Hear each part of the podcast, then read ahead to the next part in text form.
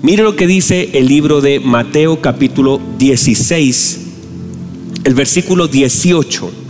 Dice así, y yo también te digo que tú eres Pedro, y sobre esta roca edificaré mi iglesia, y las puertas del Hades no prevalecerán contra ella. Voy a volver a leerlo, escúchelo por favor. Y yo también te digo que tú eres Pedro, y sobre esta roca edificaré mi iglesia, y las puertas del Hades no prevalecerán contra ella. Muy bien, a mis tres queridos hermanos, más victoria, pueden tomar asiento, por favor. Muchas gracias. Muy bien. La verdad es que em, tengo la bendición hoy, ¿cierto?, de estar compartiendo esta palabra. Hace unos días atrás, eh, el Señor puso en mi corazón el comenzar a edificar en relación a lo que es la iglesia del Señor Jesucristo. Porque uno puede ser, ser algo, pero no hacer de acuerdo a lo que soy. O sea, el hecho es que yo soy un hijo de Dios y yo soy la iglesia del Señor Jesucristo, pero ahora lo que hay que hacer es sumar entendimiento y algunas verdades de la palabra para saber cómo operar como iglesia. Una cosa es ser, ¿verdad? De hecho, hoy día hablaba con un matrimonio y al matrimonio yo le hacía esta mención de que ellos, ahora que están casados, no pueden vivir, ni pensar, ni hablar, ni tener conducta de solteros. Porque hay personas que se casan, el problema es que te puedes poner un anillo en la mano, puedes dar un voto, puedes irte a tu noche de boda y aún así vivir como soltero. Porque el problema no es si firmaste un papel o recibiste una libreta, el problema es que hay que transformar esto. Yo puedo estar casado con una mente de soltero y ese es un gran problema, que hay personas que se casaron pero siguen pensando y viviendo como si fueran solteros. Así como un soltero no puede tener una vida de casado, así tampoco un casado podría tener una vida de soltero. Yo podría ser papá, por ejemplo. ¿Están acá todavía los tres hermanitos? Gracias. Yo podría ser papá, ¿verdad? Podría tener un hijo, eh, podría ir a un, hospital, a una clínica. De pronto mi, esposa tiene, me pasa al niño, lo tomo en mis brazos y puedo ser un papá y ya soy por una cosa de ese bebé en mi brazo, ya soy papá, ¿verdad? Ya soy papá. ¿Verdad que lo soy? O sea, ya me pasaron al niño, ya nació el niño. Es más, podría tener mi apellido, la ropa y aún así no saber lo que es ser un padre. Yo puedo ser un padre sin saber cómo serlo. Y también no actuar como un padre. No sé si me explico. O sea, yo podría tener 20 hijos y todavía no saber ni siquiera cómo comportarme como un papá. Entonces no tiene que ver solo con serlo, sino con entender lo que yo soy y hacer aquello para lo cual ahora soy. Eso es lo que estoy tratando de alguna forma en esta serie llamada La gloriosa iglesia de nuestro Señor Jesucristo. Porque quiero decirle esto a Sergio que está ahí mirándome con cara de interesado del mensaje, ¿verdad? Que el que tenemos más de lo que sabemos que tenemos. Que se nos asignó mucho más de aquello que sabemos que tenemos. Y a veces como iglesia no sabemos ni lo que tenemos ni cómo operar en lo que se nos fue otorgado. Entonces a veces estamos eh, medios enojados pidiendo algo, es como el hijo, el hermano del hijo pródigo, diciéndole al papá, diciendo, ni siquiera me has dado un cabrito para gozarme con mis amigos. Y el papá los mira y dice, no, eh, como que eh, me imagino la, no sé si lo viste alguna vez, Marlito, ¿viste alguna vez el chavo? cuando le levantan la cosita y cuando le dan un cocorrón. yo, así me imagino el papá del hijo pródigo cuando el, el hijo le dice, toda la vida te he servido y nunca me has dado ni un cabrito para gozarme con mis amigos. Y el papá lo queda mirando y dice, hijo, todas mis cosas son tuyas. Entonces, el problema no es que él no tenía, el problema es que él no entendía lo que tenía. Y al final, él se limitó de mucho gozo a causa de qué? De no saber lo que tenía. Mire lo que él dice, no me has dado ni un cabrito para gozarme con mis amigos. Quiere decir que él no se pudo gozar con sus amigos, no porque no tenía, sino porque él no sabía que sí tenía. Entonces, ¿de cuántas cosas él se privó a causa de la falta de entendimiento de lo que se le había dado y no sabía que lo tenía? No sé si me explico. Entonces, el problema es que muchas veces la iglesia también es un poquito así. Que la iglesia a veces uno cuando escucha a alguien hablar o cuando alguien ora, a veces manifiesta en realidad lo que él sabe y entiende de aquello que tiene. Que a veces está muy alejado de aquello que el Señor ya nos dio y espera que nosotros podamos hacer. Hay personas, por ejemplo, que toda la vida están buscando propósito y dicen, no, yo estoy esperando que el Señor me revele cuál es mi propósito. La verdad es que hay gente que muere buscando su propósito. Como si en algún momento de la vida viniera alguien, le tocara la puerta y decir, te vengo a contar cuál es tu propósito. Como si no supiéramos a través de la escritura cuál es el propósito de la iglesia. Y hay gente que toca la oficina, bueno, antes, tocaba la puerta de la oficina para decirme, pastor, vengo acá a decir, a preguntarle, ¿cuál es mi propósito? ¿Seré músico? ¿Seré cantante? ¿Seré pastor? Que, como si uno le pudiera decir eso, lo que yo le digo, ¿usted ha leído la Biblia? ¿Conoce el libro negro? Ahí aparece lo que tenemos que hacer, lo que somos y lo que tenemos que hacer. Entonces a veces estamos esperando que alguien nos diga lo que la Biblia ya nos dijo que hiciéramos. Digan amén, por favor. Bueno, usted sabe que soy medio complicado. ¿Para qué me invitan si saben cómo me pongo, verdad? Bueno, entonces dentro de esto, el Señor, mire que ahora tengo mis apuntes, porque tengo mi micrófono y consideré que era bueno hacerlo así. y practiqué delante, ¿cierto? Les escribí que caminé por aquí practicando con mis apuntes. Entonces el iPad está pasando de moda. Ahora los apuntes son la tecnología más. Eh, en todo caso tengo todo de emergencia. Tengo mis apuntes de emergencia y tengo mi micrófono de emergencia. bien, bien asegurado. Muy bien. Mire lo que dice el Señor. Póngame atención en su casa. Dice, yo edificaré mi iglesia. ¿Yo edificaré qué? Yo edificaré mi iglesia. Yo edificaré mi iglesia. Eso dice la escritura, eso dijo el Señor. Ahora, por favor ponga atención a esto. La idea de esto es que el Señor hace mención de algo muy interesante. Hace mención de un sentido de pertenencia y también de lo involucrado que le está la edificación de lo que es suyo. Básicamente, el Señor nos indica que la iglesia le pertenece a Él y que Él está completamente involucrado en su edificación. Ahora, ponga atención a esto en el sentido de pertenencia. Diga conmigo pertenencia. Gracias, mis hermanos. Pertenencia, pertenencia. El sentido de pertenencia en lo general genera en la vida del hombre cuando uno sabe de quién es, de dónde es y para dónde va, uno genera cierta identidad.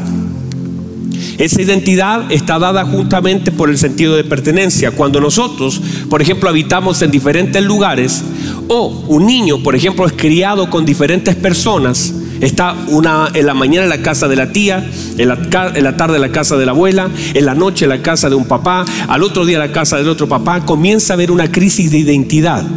No, no, tiene justamente eh, una identificación muy clara de quién es cuando es niño. Entonces muchas personas que se viven cambiando de casa, viven de, en un lugar o en otro lugar, a veces le falta este sentido de pertenencia. Ahora, ponga atención, cuando el apóstol Pablo entonces nos da por revelación esta indicación en el libro de Colosenses capítulo 1 y dice esto, dice que fuimos creados por Él. ¿Por qué fuimos creados? Fuimos creados por Él. Dice además que fuimos creados en Él y fuimos creados para Él. Entonces no solamente fuimos creados por Él, sino que fuimos creados en Él. Y adicionalmente dice que fuimos creados para Él. Ahora, esta luz tan potente de la palabra del Señor que el apóstol Pablo nos da, nos debe dar el mismo tamaño de la revelación debería ser el mismo tamaño del entendimiento que ahora tenemos de pertenencia en Él. O sea, si te dicen que fuiste creado por Él, fuiste creado en Él y fuiste creado para Él, hermanos, ya con eso uno sabe, tiene que tener un sentido de pertenencia total. ¿Sí me explico, verdad? O sea, un sentido de pertenencia absoluto de quién es nuestro Señor y quién soy yo en relación a Él. Ahora, en este sentido, nosotros somos de Él. No solamente por creación, sino también por redención. O sea, Él nos volvió a comprar. Fuimos por creación de Él, pero ahora también no solamente por creación, sino también por, por redención. Nos volvió a comprar. Y le quiero decir algo. No solamente Él nos hizo, sino también nos compró. Y escuche bien. Mire, por favor. Hizo lo que nadie podría hacer. Y pagó lo que nadie podía pagar. O sea, yo no puedo hacer un Marlo. Yo no puedo hacer una Victoria. Yo no puedo hacer un Sergio. Yo no puedo hacer un Jeremy. No lo puedo hacer. No importa si me pasan todos los materiales, yo no podría fabricar una victoria. Por lo tanto, el Señor hizo algo que nadie puede hacer. Y pagó el precio por victoria que nadie puede pagar. O sea, el precio es tan alto que en realidad ya nadie puede quitarle a victoria porque nadie podía pagar un precio tan alto como mi Señor. Por lo tanto, imagínense el sentido de pertenencia. Hizo lo que nadie puede hacer y pagó lo que nadie podría pagar. Por lo tanto, ¿quién nos puede arrebatar de la mano del Señor? Nadie, ¿verdad? Entonces, somos de Él y somos para Él. Entonces todo esto debiese librarnos de una crisis existencial, de quién soy, para dónde voy. Porque cuando uno entiende de quién es, entonces ya no, independiente, míreme por favor, independiente que de pronto, si, si alguno de ustedes, yo tengo el caso de personas conocidas que han sido huérfanos, que lo han dejado en una cajita de zapatos delante de una caja, o que papá y mamá se fueron, otros que su papito, su papito y su mamá se murieron y crecieron con un tío, con un abuelo, pero eso no tiene que generar una crisis. Cuando yo vengo a Cristo y viene el entendimiento a mi vida de que soy una nueva criatura, independiente de si mi papito murió, mi mamita murió, o si me abandonaron en una cajita de zapato, o si tal vez eh, mi papá se fue con una mujer, mi mamá se fue con un hombre, y finalmente yo quedé viviendo con cualquier persona. Eso cuando Cristo viene a mi vida, Cristo me da luz de que en realidad eh, Dios bendiga a los papitos y que el Señor pueda salir a su encuentro, pero yo soy de Cristo. Usted, mi amado hermano, si alguien ahí me está viendo, usted es de Cristo. Más allá de que si alguien lo abandonó en una caja de zapatos, lo dio en adopción, usted es de Cristo. Y qué pena por esa gente, qué tristeza que no pueden disfrutar de mi vida, pero yo soy de Cristo.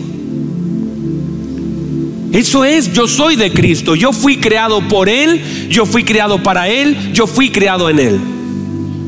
Y cuando la Biblia dice, cuando el Señor le habla a Jeremías y le dice, Jeremías, antes que tú nacieras, yo te conocí, antes que fuera formado, ya te santifiqué, te di por profeta, está sacando de la escena el deseo de un papá y de una mamá que no desearon un Jeremías. O sea, le dice, a mí si tu mamá no te deseó, si tu papá no te quiso, si, si tu papá, que luego sale que rechazaron al profeta Jeremías, eso se vuelve irrelevante porque el Señor le está dando luz que Él fue el que lo trajo y que lo depositó en el vientre de una mujer. Ahora, si la mujer lo rechaza, si el papá se va, eso es irrelevante. Lo que está diciendo la palabra, yo te formé, yo te puse en un vientre, yo te llamé y yo te di por profeta. Lo que haga la gente tendrá su juicio delante del Señor, pero tienes que tener entendimiento de que yo fui el que te traje. Entonces, en la escritura se nos da esta luz. Génesis, por ejemplo, nos dice de dónde venimos cómo fuimos formados y Apocalipsis nos dice para dónde vamos. Estos dos lugares entonces nos muestran de alguna forma todo lo que es la existencia de la vida del hombre. Génesis, de dónde venimos, cómo fuimos formados y Apocalipsis, dónde nosotros terminaremos. ¿Verdad? Qué hermoso. Ahora, vamos con la primera. Son solamente 20 páginas. Mire por favor lo que dice la escritura. Efesios capítulo 2. No sé si multimedia me puede acompañar. Efesios capítulo 2. Mire lo que dice. Y Él os dio vida a vosotros cuando estabais muertos. ¿Cómo estábamos? Gracias, media. Ve que ahora tenemos pantalla y se proyecta espectacular la palabra del Señor.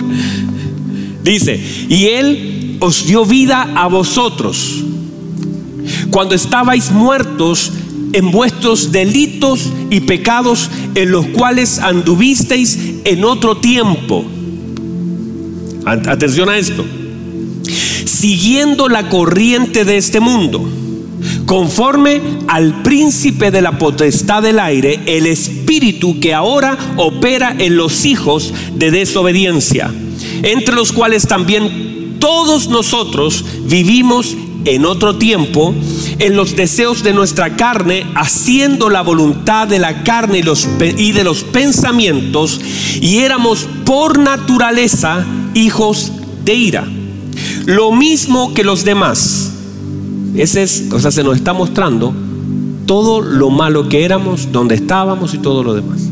Pero este versículo es hermoso, el versículo 4. Guárdelo por favor en su corazón. Pero Dios, eso a mí me, toca el corazón.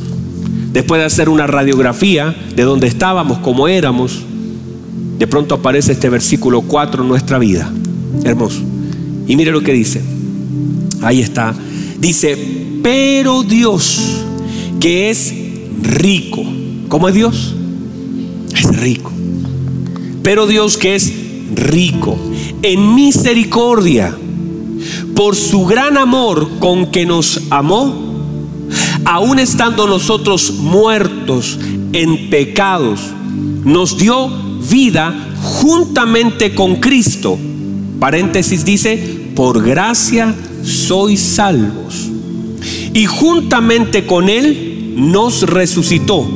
Y asimismo nos hizo sentar en lugares celestiales con Cristo Jesús.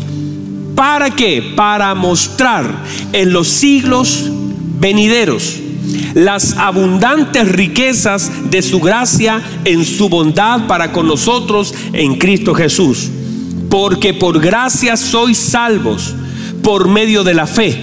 Y esto no de vosotros, pues es don de Dios, no por obras, para que nadie se gloríe. Versículo 10 hermoso, mire lo que dice, porque somos hechura suya, creados en Cristo Jesús para buenas obras, las cuales Dios preparó de antemano para que anduviéramos, anduviésemos en ellas. Qué hermoso, ¿verdad? Tremenda la palabra, a mí me toca el corazón esta palabra. Mire por favor algunas cosas importantes de este pasaje a destacar. Número uno, nos habla de cómo estábamos, qué hizo y cómo estamos ahora. Estábamos muertos y ahora estamos vivos. ¿Dónde andábamos? Andábamos en delitos y en pecados. ¿Y ahora dónde andamos? En buenas obras, dice la Escritura. Número tres, estábamos muertos, andábamos en delitos y en pecados, gobernados por el infierno, desobedientes, determinados por los deseos de la carne, éramos los mismos que todos, dice, éramos igual que todos, llenos de ira. Pero luego ahí se define, pero Dios pero Dios, que es rico en misericordia. Entonces, la riqueza de Dios transformaron nuestra profunda pobreza y miseria. La riqueza de Dios en qué? En misericordia, dice la Escritura, en amor y en bondad. Y Dios quiere que esas riquezas sean mostradas a través de nosotros. Por eso dice, para que mostremos. Porque la riqueza de Dios tienen que ser evidentes en mi vida para manifestar a través de nosotros la riqueza de Cristo en la vida de aquellos todavía que están pobres y perdidos tal cual como estábamos nosotros. También habla acerca de la riqueza de su amor y dice, tres veces habla de juntamente, dice que juntamente, quiere decir la palabra juntamente al lado de Él, pegado a Él. Esa es la palabra juntamente, junto a Él, pegado a Él. Juntamente, ¿qué hizo? Juntamente con Cristo, dice la Escritura, nos dio vida. No solamente eso, juntamente con Cristo, dice, nos resucitó. Y juntamente con Cristo también nos sentó a su lado. Qué hermoso. Y luego dice, por gracia sois salvos. Y esto no es de vosotros, sino que es un don de Dios. ¿Cuál es el don de Dios? Número uno, el don de Dios es Cristo, el regalo de Dios. Número dos, en este pasaje el regalo es su salvación. Y número tres, el regalo es la fe. Los regalos de Dios para la vida del hombre. Segunda página. 2 de 15. Y termina diciendo el versículo 10, porque somos hechura suya, creados o sea, primero define quiénes somos. es como dos puntos después de todos estos versículos dice, igual a, somos, ¿qué somos? Hechura suya. Creados ¿dónde? En Cristo Jesús. ¿Para qué fuimos creados? Para buenas obras. O es como que resume muy bien este versículo en realidad lo que somos. Somos hechuras suyas. ¿Creados dónde? En Cristo Jesús. ¿Y para qué? Para buenas obras. Note por favor que cuando dice que fuimos creados en Cristo, está hablando de la nueva naturaleza del hombre en Cristo. No está hablando de mi nacimiento natural, sino de mi nueva vida en Cristo. No está diciendo del momento en que yo nací en el vientre de mi mamita, sino que está hablando de mi nuevo nacimiento en Cristo Jesús. Muy bien. Entonces, en ese sentido, la iglesia debe operar en la palabra y en la verdad de Dios y en ese sentido la iglesia llenarse de Cristo. Y cuando nos llenamos, note por favor, todo lo que el hombre trae así, lo puede sacar a flote o lo puede terminar hundiendo. Si nos llenamos de Cristo, permaneceremos en Él. Si nos llenamos del mundo, nos hundiremos. Permanecer en Cristo es la clave de la iglesia. Juan capítulo 15. Dice así, usted lo conoce. Yo soy la vid verdadera y mi Padre es el labrador. Todo pámpano que en mí no lleva fruto, lo quitará y todo aquel que lleva fruto, lo limpiará. O sea, no, esto es una buena respuesta para muchos que a veces dicen, pastor, pero miren, si yo, yo voy a la iglesia, yo sirvo, yo amo al Señor, yo oro y mire a veces todo lo que tengo que pasar te está limpiando. Te está limpiando. Y a veces la limpieza, entre más sucio, más cuesta y más se refriega. Mire que a veces a mi hijo estoy con una escobilla de esta de lavar lo meto en, el, en la artesa, mi hijo, y estoy una hora. Entre más se ensucia, más tiempo, ¿verdad? Hay algunas cosas que uno dice, una enjuagada y ya está, ¿verdad? ¿Verdad que uno a veces uno dice, no, si esta camisa está limpiecita, la meto y dos. Pero a veces, hermano, hay que darle 20 vueltas, dejarla remojando, echarle todos los líquidos, fumigarla. Porque el nivel de, suciedad será el nivel de profundidad de limpieza que se requiera. Entonces cuando la Biblia dice, todo pámpano que lleva fruto, si usted lleva fruto, prepárese para ser limpiado, para que lleve más fruto. Entonces dice, ya vosotros estáis limpios por la palabra que os he hablado. Versículo 4, permaneced en mí y yo en vosotros. Como el pámpano no puede llevar fruto por sí mismo si no permanece en la vid.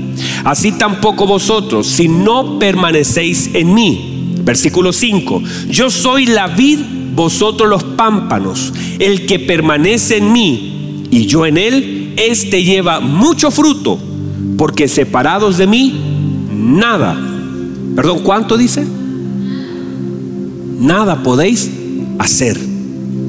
El que en mí no permanece será echado fuera como pámpano y se secará y los que recogen y lo echan al fuego y arden. O sea, mire lo que es. ¿Se ha dado cuenta que hay gente que se comienza a secar, matrimonios que se secan, personas que su vida comienzan a secar? Y esa es la manifestación de la falta de Cristo, que te separaste. O sea, antes de que alguien se separe de su esposa, de su esposo, hubo una separación del Señor. Eso es evidente. Mire lo que dice el versículo 7. Si permanecéis en mí, ¿dónde debemos permanecer? En Él. Y si mis palabras permanecen en vosotros, pedid todo lo que queráis. Wow. Usted le podría decir, Señor, ¿en serio? ¿Verdad? ¿Verdad que puedo pedir todo? Pedid todo lo que queráis y os será hecho. Pero claro, cuando la gente, porque mire, me está mirando, ¿verdad? ¿Usted me está mirando? ¿Usted, señora en la casa, me está mirando o está echando la mantequilla al pan? Míreme, señora. El tema es este. El tema es que el Señor, lo que yo pida, míreme, lo que yo pido, manifiesta lo que abunda en mí. O sea, mire, mire qué interesante esto. Porque el Señor dice, si mis palabras permanecen en mí, si yo permanezco en Él, si ustedes permanecen en mí y mis palabras permanecen en vosotros, pidan todo lo que quieran. ¿Por qué ese riesgo tan grande del Señor de decir pueden pedir todo lo que quieran? Porque si, hermano, yo, yo, usted se imagina yo diciéndole eso a mi hijo. usted se imagina que yo le diga a, a mi hijo, pídame lo que quiera, hijo. Usted sabe lo que me pedirían dos PlayStation, cuatro Wii. Me pedirían ir a la luna, qué sé yo que me pedirían. ¿Verdad que sí? Me pedirían cada cosa, hermano. Yo, yo estoy seguro. Ya me imagino diciéndole a ellos, pídame todo lo que quieran. Porque eso es, es un riesgo. Pero el riesgo está en que el Señor cuando dice esta palabra la condiciona a dos cosas importantes. Número uno, si permanecen en mí y mis palabras permanecen en ustedes. Y cuando yo pido, manifiesto cuánta palabra de la hay en mí. Lo que yo pido manifiesta cuánto de Cristo hay en mí. Cuando nosotros pedimos cosas equivocadas, manifestamos justamente la falta de Cristo en nosotros. Por ejemplo, los discípulos se paran delante de una ciudad y dicen, y no recibieron al Señor en esa ciudad, y, le dicen, Señor, ¿quieres? Mire Juan, que era tremendo. Señor, ¿quieres que pidamos que caiga fuego del cielo y consuma toda esta gente que no te recibió? Y el Señor lo queda mirando, le dice, y vosotros, mire lo que dice, ¿de qué espíritu sois? No he venido a eso, a destruir, he venido a dar vida. Mire lo que ellos querían, como no recibieran a su Señor, querían que como el profeta Elías hizo descender fuego. ¿Por qué? Porque mucha gente en su vida manifiesta las obras del antiguo pacto. Entonces hay personas, recuerdan ustedes a Eliseo cuando aquellos muchachos, 50 muchachos, le empezaron a gritar, pelado, calvo. Y de pronto salieron dos osos y lo despedazaron.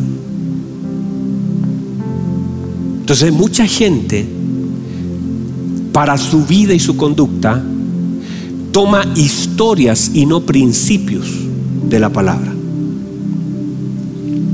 Pero cuando nosotros, la palabra del Señor permanece en mí y yo permanezco en su palabra, se manifiesta justamente por aquellas cosas que pido y por aquellas cosas que no pido. Ejemplo, mire lo que pidió Esteban. Ahí vemos. ¿Dónde estaba Esteban? Estaba en Cristo. ¿Dónde estaba Esteban? Estaba en Cristo. ¿Y qué pidió Esteban? ¿Sabe lo que pidió Esteban? que no se le tome en cuenta el pecado de aquellos que lo estaban matando. ¿Y usted qué puede ver en esa petición? Lo único que puede ver, la abundancia de Cristo en la vida de él. No sé si me explico. Cuando el mismo apóstol Pablo dice, todos me han desamparado, mire lo que pide, no le sea tomado en cuenta su pecado. ¿Es? Porque está pidiendo algo que está conforme al Señor, al Espíritu y a la palabra. Pero cuando nosotros pedimos, y Santiago lo dice con tanta claridad, piden y piden mal. Y piden para gastar en sus deleites. Por eso cuando el Señor dice, todo lo que pidieran, y pueden pedir todo lo que quieran, pero condiciona esa palabra a permanecer en Él y que la palabra permanezca en ellos. Y entonces dice, si mis palabras permanecen en vosotros y si ustedes permanecen en mí, pueden pedir todo. Pero justamente lo que pido manifiesta dónde estoy y si estoy en Cristo y sus palabras están en mí. No sé si me puedo explicar con esa palabra. Gracias. Ahora ponga atención en esto. Uno, uno, puede permanecer en Cristo y sus palabras pueden permanecer en nosotros y eso siempre se manifestará en relación a lo que yo digo y en mi conducta.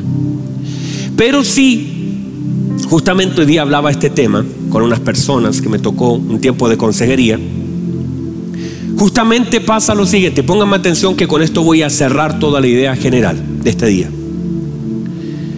El problema es lo que permanece y vive en mí. Noten por favor, lo que permanece y vive en mí. ¿Cuáles son las cosas que deben vivir en la iglesia? ¿La iglesia de qué está llena? Porque lo que abunda en mí se manifestará en mi vida de una forma tan evidente. Ejemplo, hoy día daba este ejemplo. Los barcos fueron creados para qué? Para andar dónde? Francisco, ¿dónde, ¿para dónde fueron creados los barcos? Para andar en el, en el mar. Muchas gracias. ¿Para dónde andar dónde? en el mar. Todos los barcos fueron creados para andar en el mar, ¿verdad? En el río, en el lago, lo que sea, pero fueron creados para andar en el agua, en el mar, ¿verdad? Idealmente en el mar. Y ese es el propósito de un barco, andar en el mar. El problema es que si el mar entra en el barco, ¿qué pasa? Se hunde, ¿verdad? Uy, que están tímidos estos hermanos esta multitud. ¿Qué pasa si el barco entra en el, mar entra en el barco? O sea, el barco puede entrar en el mar, pero el mar no puede entrar en el barco, ¿verdad? O sea, el, el barco fue hecho para andar en el mar y fue remachado, pintado, probado y toda la estructura del barco fue para poder andar en el agua. Pero si se rompe como el Titanic, ¿verdad? O algo le pasa, o un remache se suelta, y el mar comienza a entrar en el barco, ese barco, ¿qué le va a pasar? Se va a hundir. El Señor dijo esto, vosotros estáis en el mundo, y os envío como ovejas en medio de lobos. Lo importante no es lo que me rodea, sino que dejo entrar acá. Puede ser, el Señor lo estableció, vosotros estáis en el mundo, pero ustedes no son del mundo. Míreme por favor, Daniel vivió en Babilonia. Pero Babilonia no vivió en Daniel. José vivió en Egipto. pero Egipto nunca vivió en José. Usted y yo vivimos en el mundo. Lo importante es que el mundo no vive en nosotros. Porque si estás en el mundo y todas las cosas, esta agua, este, este pañuelo, es todo esto, esto es del mundo. Claro que sí. Lo importante es que este micrófono, ese celular y todas las cosas no entren en mi corazón. Porque yo vivo en el mundo. Pero el mundo no puede vivir en mí. A eso se refería Juan, que dice, el que ama al mundo y las cosas que en el mundo hay no ama a Dios.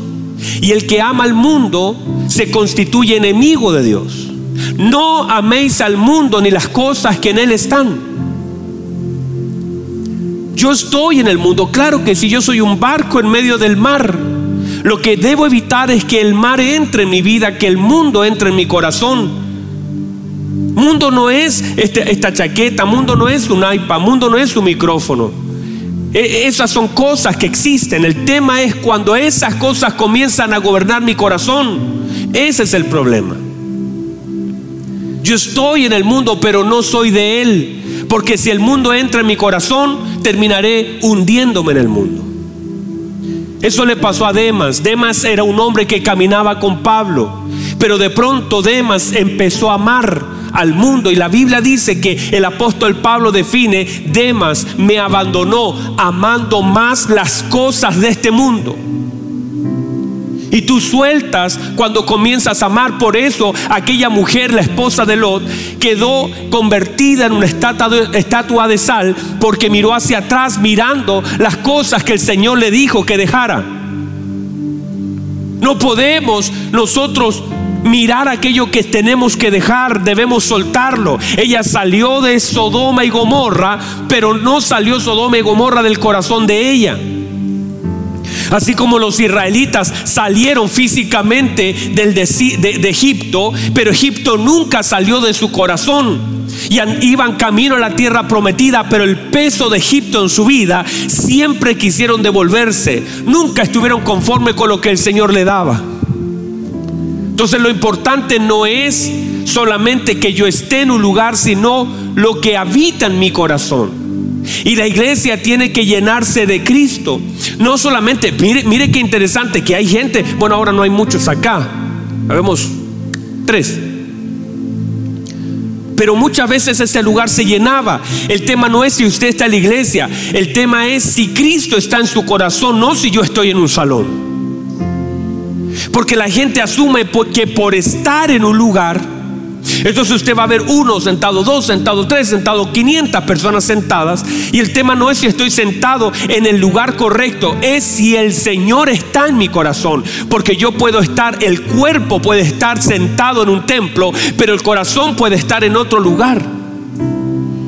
Yo puedo estar rodeado de gente llena de unción. Puedo estar sintiendo los parlantes sonar la luz pegándome delante, estando adorando al Señor. El problema es si Cristo está en mi corazón, no si yo estoy en un salón, es si Cristo está en mi vida.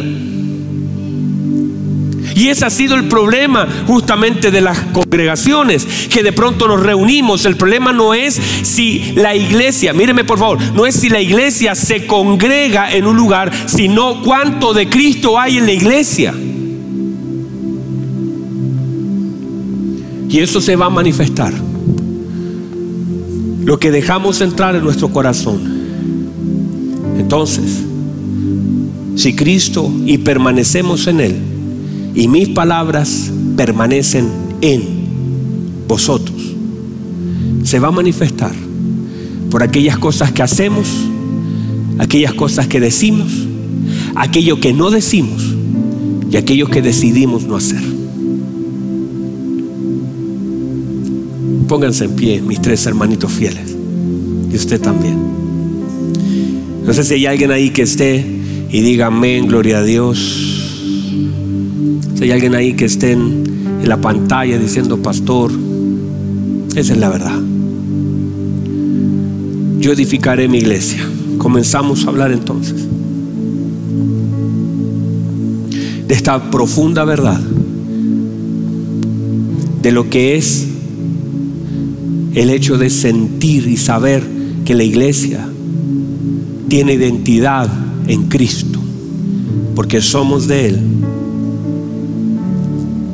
Fuimos creados en Él y somos para Él, hechura suya, creados en Cristo Jesús para buenas obras, las cuales Él preparó de antemano para que anduviésemos en ellas. Ah, reciba eso. Y aquí viene el hecho de no importa, no importa que esté pasando a tu alrededor. No importa quién te quiera, quién te odie, eso no define absolutamente nada en ti. Lo que define es quién me hizo, dónde estoy, para dónde voy, quién es mi Señor, quién es mi dueño. Lo demás, hermano, literalmente es irrelevante. No deje entrar nada en su corazón. Lo que deje entrar lo puede terminar hundiendo. Usted fue creado, fue diseñado por Dios, diseñado por Dios, como un barco para ir y atravesar todo el mar. Usted fue diseñado para que el mar lo pueda rodear las olas. Yo he visto barcos, hermano, y me gusta ver estos programas de, de, Discovery, estos programas que hablan de barquitos en medio de, las tormentas. Y yo veo como, como, tormentas golpean el barco, lo mueven para lado y lado. Las olas son más grandes que el barco, pero el barco fue hecho para enfrentar esa tormenta. Y aunque la tormenta es grande, el barco tiene la capacidad de resistir.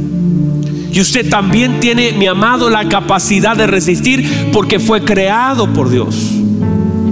Usted fue creado como totalmente resistente para vivir aquello que está viviendo. Escúcheme bien, usted fue creado completa y absolutamente resistente para vivir lo que está viviendo, para soportar lo que tenga que soportar y superar aquellas cosas que enfrenta. Usted fue creado para eso. Lo que no tiene que hacer es dejar que cosas toquen su corazón, que entren en su vida, porque lo van a terminar hundiendo. El rencor, el enojo, la envidia. Son elementos que a los cuales nos vamos a enfrentar, pero no los tenemos que dejar entrar. La altivez, el orgullo, la soberbia todas aquellas cosas que terminan hundiendo a una persona. Personas que están hundidas en el rencor, en el enojo, en la rabia, en la miseria de un corazón roto. El diablo hará todo lo posible por tocar tu corazón para entrar en él. ¿Y cómo entra Satanás? Por medio de un rencor, por medio de un enojo, por medio de una enemistad, por medio de un pleito. Hay personas que nos pueden dañar lo que la, gente estaba dañando a Esteban, lo estaban golpeando, lo estaban matando, por fuera lo estaban dañando. Lo que no permitió a Esteban es que las piedras tocaran su corazón, las piedras tocaron su cuerpo, pero no tocaron su corazón.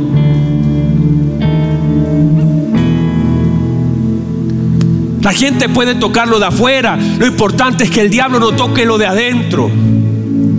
La gente va a decir cosas, la gente va a hablar cosas, la gente va a murmurar cosas a tu alrededor. Lo que no puedes permitir, tú puedes oír lo que la gente dice. Lo que no puedes permitir es que lo que la gente dice afecte lo que hay en tu corazón. No permitas, puedes oír, puede entrar a tus oídos, pero no debe entrar a tu corazón. ¿Usted cree que yo lo he escuchado? ¿Cuánta gente a mí me ha criticado? No me critican tanto, parece. Gracias al Señor, que Dios me libre de eso. Pero de todas formas hay gente que se levanta, de pronto dice algo. Ahora lo importante no es lo que dicen, es lo que yo dejo entrar en mi corazón. ¿Qué provoca eso en mí? Porque el diablo hará que la gente hable para dañar tu corazón. La gente nunca dejará de hablar. Pero tú tienes que guardar tu corazón. Cierre sus ojos, adora al Señor, levante sus manos, dígale algo ahí en su casa, dígale Señor, ya entendí todo lo que el infierno hizo. Fue para llenar mi corazón, para terminarme hundiendo. Todo lo que el infierno hizo fue para dañar mi corazón, para tocar, pero no lo voy a permitir. No lo voy a permitir. Vamos en el nombre de Jesús. No se hunda no termine hundiéndose en el lugar donde puede caminar. No termine cediendo a la presión del infierno. No permita, no lo permita, en el nombre poderoso de Jesús, no lo permita. Vamos a adorar al Señor un minuto. Dígale gracias, Señor. Su palabra me está hablando con claridad, con luz, con entendimiento. Iglesia, tome su lugar.